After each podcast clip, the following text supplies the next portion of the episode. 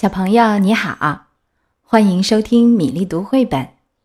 今天的故事《爱心树》要特别送给上海的马逸轩小朋友，祝你生日快乐，平安、健康、快乐的成长。爱心树由美国的谢尔希尔弗斯坦写作绘画，傅维茨翻译，南海出版公司出版。从前有一棵大树，他喜欢上一个男孩。男孩每天会跑到树下，采集树叶，给自己做王冠，想象自己就是森林之王。他也常常爬上树干，在树枝上荡秋千，吃树上结的苹果。同大树捉迷藏，累了的时候，就在树荫里睡觉。小男孩爱这棵树，非常非常爱它。大树很快乐，但是时光流逝，孩子逐渐长大，大树常常感到孤寂。有一天，孩子来看大树。大树说：“来吧，孩子，爬到我身上来，在树枝上荡秋千，吃几个苹果，再到阴凉里玩一会儿，你会很快活的。”我已经大了，不爱爬树玩了。孩子说：“我想买些好玩的东西，我需要些钱，你能给我一点钱吗？”很抱歉，大树说。我没有钱，我只有树叶和苹果。把我的苹果拿去吧，孩子，把它们拿到城里卖掉，你就会有钱，就会快活了。于是，孩子爬上大树，摘下树上的苹果，把它们拿走了。大树很快乐。很久很久以后，孩子。没有再来看望大树，大树很难过。后来有一天，孩子又来了，大树高兴地摇晃着肢体，对孩子说：“来吧，孩子，爬到我的树干上，在树枝上荡秋千，你会很快活的。”我有很多事情要做，没有时间爬树了。孩子说：“我需要一幢房子保暖。”他接着说：“我要娶个妻子，还要生好多孩子，所以我需要一幢房子。你能给我一幢房子吗？”“我没有房子。”大树说，“森林就是我的房子。但是，你可以把我的树枝砍下来，拿去盖房子，你就会快活了。”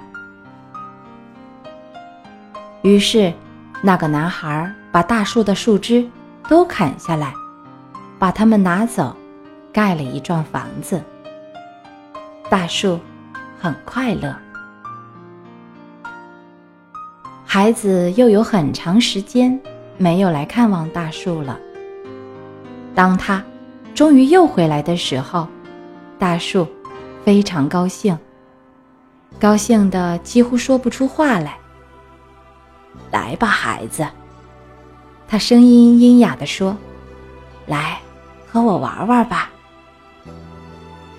我年纪大了，心情也不好，不愿意玩了。”孩子说：“我需要一条船，驾着它到远方去，离开这个地方。你能给我一条船吗？把我的树干砍断，用它做船吧。”大树说。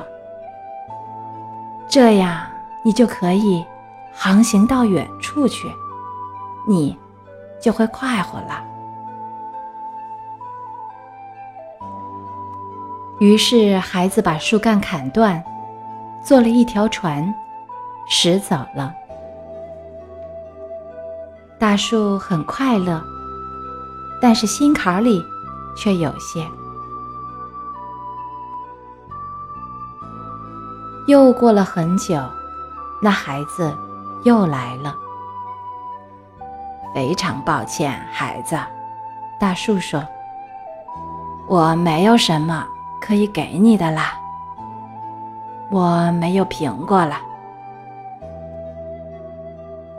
我的牙齿已经老化，吃不动苹果了。孩子说：“我没有枝条了。”大树说：“你没法儿在上面荡秋千了。”我太老了，不能再荡秋千了。孩子说。我也没有树干，大树说：“不能再让你爬上去玩了。”我很疲倦，爬也爬不动了。孩子说：“真是抱歉。”唉，大树叹了口气说。我希望还能给你点什么东西，但是我什么都没有了。我现在只是个老树墩儿，真是抱歉。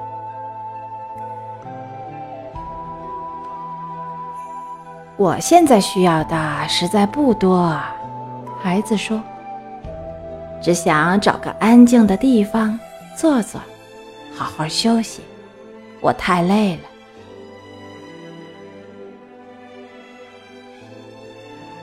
那好吧，大树说。他尽量把身子挺高。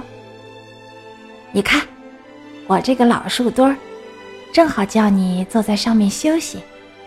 来吧，孩子，坐下吧，坐在我身上，休息吧。于是孩子坐下了。大树。很快乐。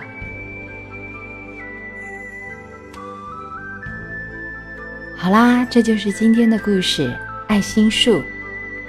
小易，希望你喜欢这个故事，希望你每年生日都会再翻一翻这本书。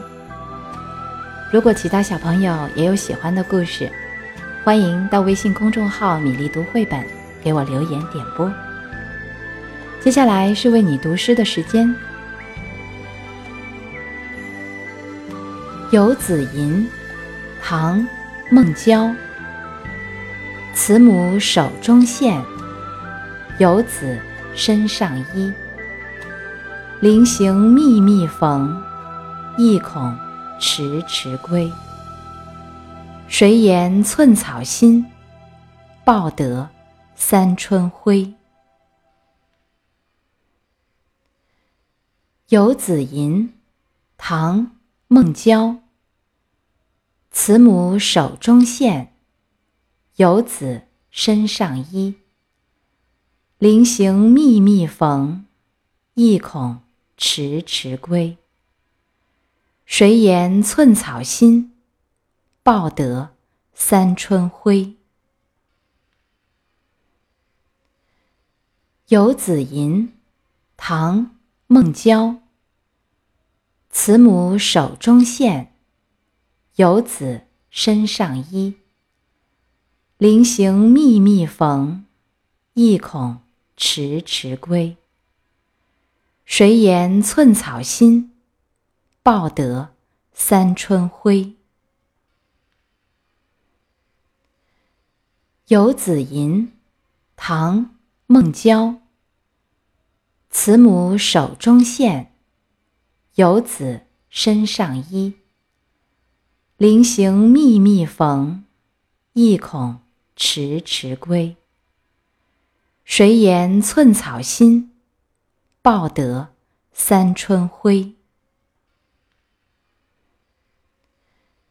游子吟》唐·孟郊。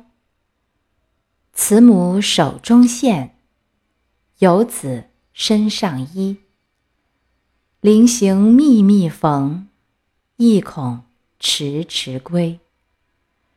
谁言寸草心，报得三春晖。《游子吟》唐·孟郊。慈母手中线，游子身上衣。临行密密缝，意恐迟迟归。谁言寸草心，报得三春晖。《